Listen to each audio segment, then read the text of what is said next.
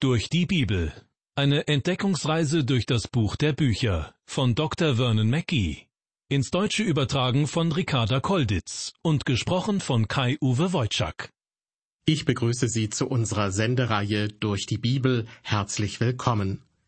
Nachdem wir uns zuletzt mit dem überaus kurzen Buch des Propheten Obadja befasst haben, ist nun das Buch des Propheten Jona an der Reihe. Während sich Obadja mit einem einzigen Kapitel begnügte, bringt es Jona immerhin auf vier.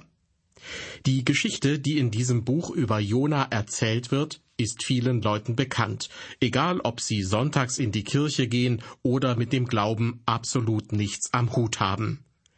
Doch das erleichtert den Umgang mit diesem biblischen Buch nicht, denn selbst unter Christen besteht Uneinigkeit darüber, ob Jonas Geschichte einfach nur gut erfunden ist oder ob es sich um einen Tatsachenbericht handelt. In dieser und der nächsten Sendung werden wir uns zunächst einleitend damit beschäftigen, wer Jona war, wie das Jona-Buch im Laufe der Geschichte gedeutet wurde und wann es höchstwahrscheinlich entstanden ist. Die Geschichte, die im alttestamentlichen Buch Jona erzählt wird, dürfte den meisten Leuten bekannt sein. Jona bekommt von Gott den Auftrag, in Ninive eine Bußpredigt zu halten. Doch Jona will dies nicht tun und fährt mit einem Schiff in die entgegengesetzte Richtung. Gott schickt einen Sturm und Jona wird als der Verantwortliche für den Zorn Gottes über Bord geworfen. Dann schickt Gott einen großen Fisch, in dem Jona drei Tage und drei Nächte Zeit hat, über seine Situation nachzudenken. Jona betet und will nun seinen Auftrag erfüllen. Der Fisch bringt ihn ans Land und speit ihn aus. In Ninive hält Jona nun seine Bußpredigt und er wird gehört. Der König und die Einwohner der Stadt tun Buße, damit Gott die Stadt nicht zerstört. Und Gott zeigt Erbarmen. Das wiederum ärgert den Propheten, und er ringt mit Gott. Warum bist du nur so barmherzig? Gott lässt eine schattenspendende Staude wachsen und kurz danach durch einen Wurm eingehen. Jona ist wütend, dass ihm die Staude, die er selbst nicht geschaffen hat, genommen wurde. Dies wird zum Gleichnis dafür, dass es Gott leid tun würde, wenn er die Einwohner der Stadt Ninive hätte töten müssen. Er zeigt viel lieber Erbarmen. Soweit eine kurze inhaltliche Zusammenfassung des Jona-Buches. Dieses alttestamentliche Buch ist vermutlich das Buch der Bibel, das am meisten kritisiert wurde. Leider ziehen auch viele Christen das Buch immer wieder in Zweifel und spielen so den Kritikern in die Hände. Vielen fällt es schwer, den Wundern im Jona-Buch zu glauben. Es ist jedoch immer die Kriegstaktik des Feindes, einen Schwachpunkt beim Gegner zu finden und die Angriffe auf diesen Schwachpunkt zu richten. Ich will damit sagen, viele Kritiker sind zu der Erkenntnis gekommen, dass das Buch Jona ein verletzlicher Teil des göttlichen Wortes ist. Deshalb fährt der Feind Gottes aus meiner Sicht die schwersten Geschütze gegen dieses Buch auf und hat damit teilweise Erfolg. Denn selbst unter den Christen gibt es nicht wenige, die das Buch Jona für das schwächste Glied in der Kette aus 66 biblischen Büchern halten. Doch wenn ein Verbindungsglied bricht, ist die Kette kaputt. Ist das Jona-Buch also gewissermaßen die Achillesferse der Bibel, eine besonders leicht verwundbare Stelle? Wenn wir den unglaublichen Erklärungsversuchen vieler Kritiker glauben, dann ist das wohl so. Die Übersetzer der Septuaginta, also diejenigen, die bereits im dritten Jahrhundert vor Christus damit begannen, das hebräische Alte Testament ins Griechische zu übersetzen, sie waren die ersten, welche die Vernünftigkeit des Buches Jona in Frage stellten. Ja, in gewisser Weise gaben sie das Muster für die Lawine an Kritik vor, die uns bis zum heutigen Tag überrollt. Eine uralte Methode besteht zum Beispiel darin, in dem Buch Jona nur eine Allegorie, eine gleichnishafte Erzählung zu sehen und es gleichzusetzen mit Romanen wie Robinson Crusoe oder Gullivers Reisen. Heute benutzt der Liberalismus die gleichen Taktiken. Die Geschehnisse bei Jona werden als Allegorie angesehen, die nie wirklich stattgefunden haben sollen. Ich finde es jedoch meist einfacher, an die Echtheit des Jona-Buches als an ihre Erklärungsversuche zu glauben. Im Folgenden möchte ich einige dieser in meinen Augen sehr fantasievollen Erklärungsversuche umreißen und anschließend darauf eingehen, wie man das Jona-Buch auch anders verstehen kann. Erstens, einige Kritiker behaupten, ohne den geringsten Anhaltspunkt dafür zu haben, dass Jona der Sohn der Witwe von Sarepta war. Im ersten Buch der Könige wird berichtet, wie Elia bei dieser Witwe Zuflucht findet und von ihr versorgt wird. Der Sohn dieser Witwe, angeblich Jona, wird krank und stirbt. Doch Elia holt ihn mit Gottes Hilfe wieder ins Leben zurück. Zweitens, einige behaupten, dass Jona auf dem Schiff, das ihn nach Tarsis bringen sollte, einen Traum hatte und dass er während des Sturms schlief. Der Inhalt seines Traumes werde im Buch Jona wiedergegeben und bilde somit den wesentlichen Teil der Jona-Erzählung. Drittens. Einige beziehen das Jona-Buch auf den phönizischen Mythos von Herkules und dem Seemonster. Doch meiner Ansicht nach gibt es überhaupt keine Ähnlichkeiten zwischen beiden. Viertens. Wieder andere behaupten, dass es Jona wirklich gab und er ein Schiff nach Tarsis nahm, aber dass das Schiff im Sturm sank.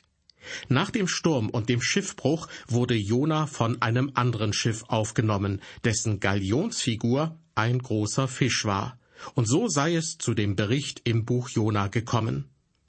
Liebe Hörer, ich kann gut nachvollziehen, dass Jona nach dem Sturm vielleicht für eine Zeit lang das Bewusstsein verloren hat. Ich kann mir auch vorstellen, dass er sich möglicherweise so gefühlt hat, als wäre er in einem Fisch. Doch ich bin fest davon überzeugt, dass er sich spätestens am Tag danach so weit erholt hat, dass er den Unterschied zwischen einem Schiff und einem Fisch erkennen konnte. Fünftens. Wieder andere stellen die wilde Behauptung auf, dass ein toter Fisch an der Oberfläche schwamm und dass Jona während des Sturms darin Schutz gesucht hat.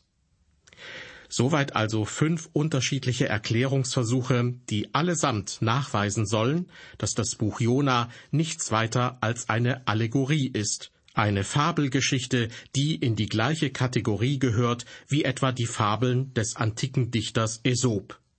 Die Erfinder behaupten, dass das Jona-Buch unvernünftig ist, und sie stellen ihre Theorien auf, um ihre Behauptungen zu untermauern.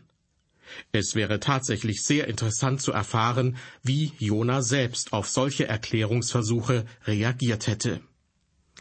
Ich selbst verwerfe solche Aussagen, wie ich sie eben aufgezählt habe, weil sie meines Erachtens nicht auf Fakten basieren, weil sie von einem historischen Standpunkt aus keine Spur von einem Beweis in sich tragen und weil sie nach meiner Überzeugung nur in der Vorstellungskraft der beschriebenen Kritiker existieren. Ich halte stattdessen dagegen, ja, die Botschaft des Buches Jona ist selbst für uns heute sehr wichtig. Doch nicht nur das. Jona ist nach meiner Auffassung eine historische Figur und der Autor dieses Buches. Ich möchte an dieser Stelle kurz etwas aus einem anderen historischen Buch zitieren, und zwar aus dem zweiten Buch der Könige. Dort wird in Kapitel 14 berichtet, im fünfzehnten Jahr Amasias, des Sohnes des Joasch, des Königs von Juda, wurde Jerobiam, der Sohn des Joasch, König über Israel und regierte zu Samaria 41 Jahre. Soweit ich weiß, hat niemand jemals in Frage gestellt, dass dieser Jerobiam tatsächlich lebte, dass er der König im Nordreich Israels war und dass er 41 Jahre regierte. Es handelt sich eben um einen historischen Bericht. Und darin heißt es weiter, und er tat, was dem Herrn missfiel, und ließ nicht ab von allen Sünden Jerobeams, des Sohnes Nebats, der Israel sündigen machte.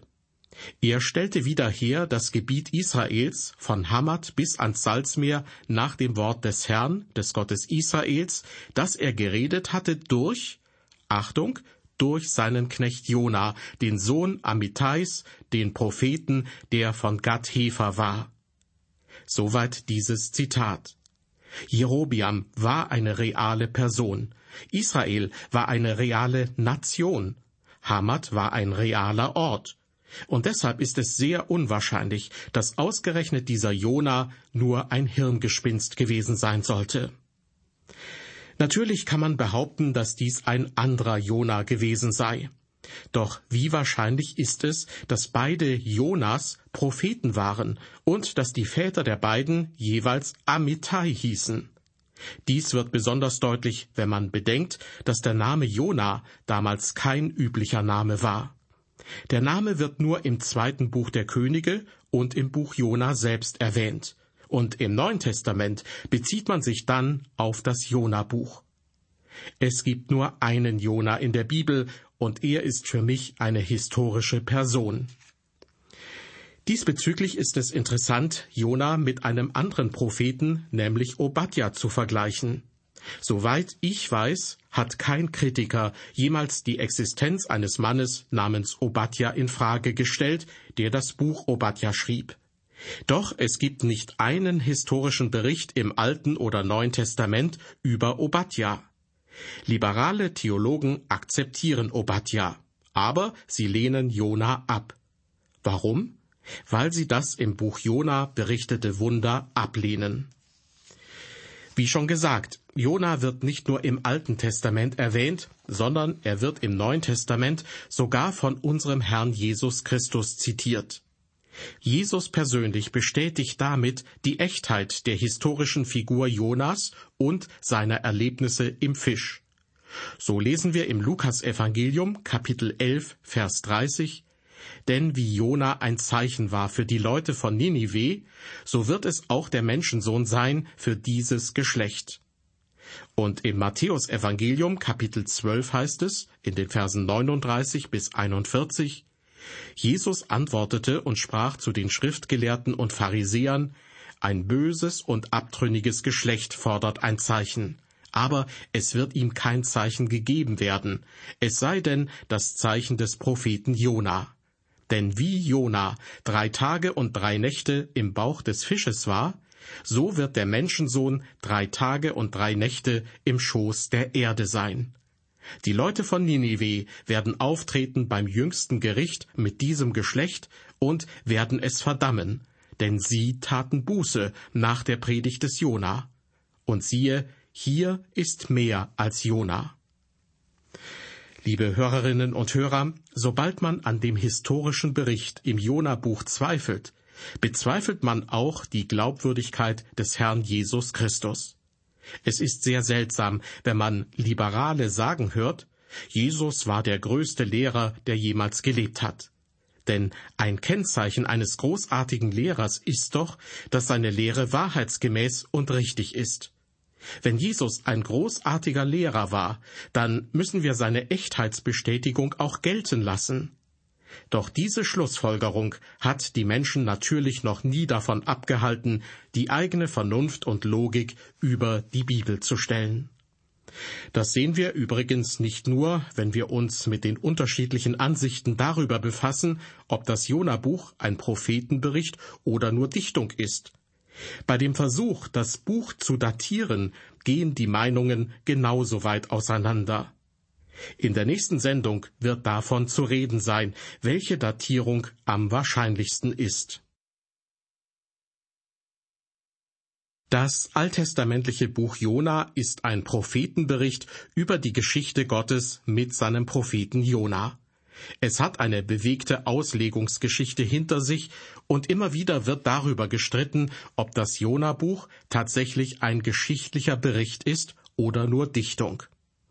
Die einen behaupten, Jona hätte nur von einem Fisch geträumt, wäre aber von einem anderen Schiff gerettet worden. Die anderen sehen das Jona-Buch als einen historischen Bericht an, der ein tatsächliches Geschehen wiedergibt. Wieder andere halten das Jona-Buch für Dichtung, wobei auch die Meinungen über den Lehrzweck des Buches sehr weit auseinandergehen aber es gibt auch diejenigen, die auf die Autorität Jesu Christi vertrauen, der sein eigenes Sterben und Auferstehen mit Jona verglich und betonte, dass die Leute von Ninive nach Jonas Predigt Buße getan haben. Im Vergleich mit anderen alttestamentlichen Büchern sehen wir, dass bei Jona die eigentliche Predigt gegenüber den Erlebnissen des Propheten in den Hintergrund tritt. Es wird deutlich, Jona ist nur ein Werkzeug, der Knecht Gottes, und Gott selbst ist es, der handelt. Diese sogenannte Theozentrik, also dass alles auf Gott zentriert ist, tritt im Jona-Buch im Vergleich zu den anderen prophetischen Büchern des Alten Testaments besonders stark hervor. In der nächsten Ausgabe unserer Sendereihe durch die Bibel erwartet Sie der zweite Teil unserer Einführung in das Buch Jona. Herzliche Einladung dazu und Gottes Segen mit Ihnen.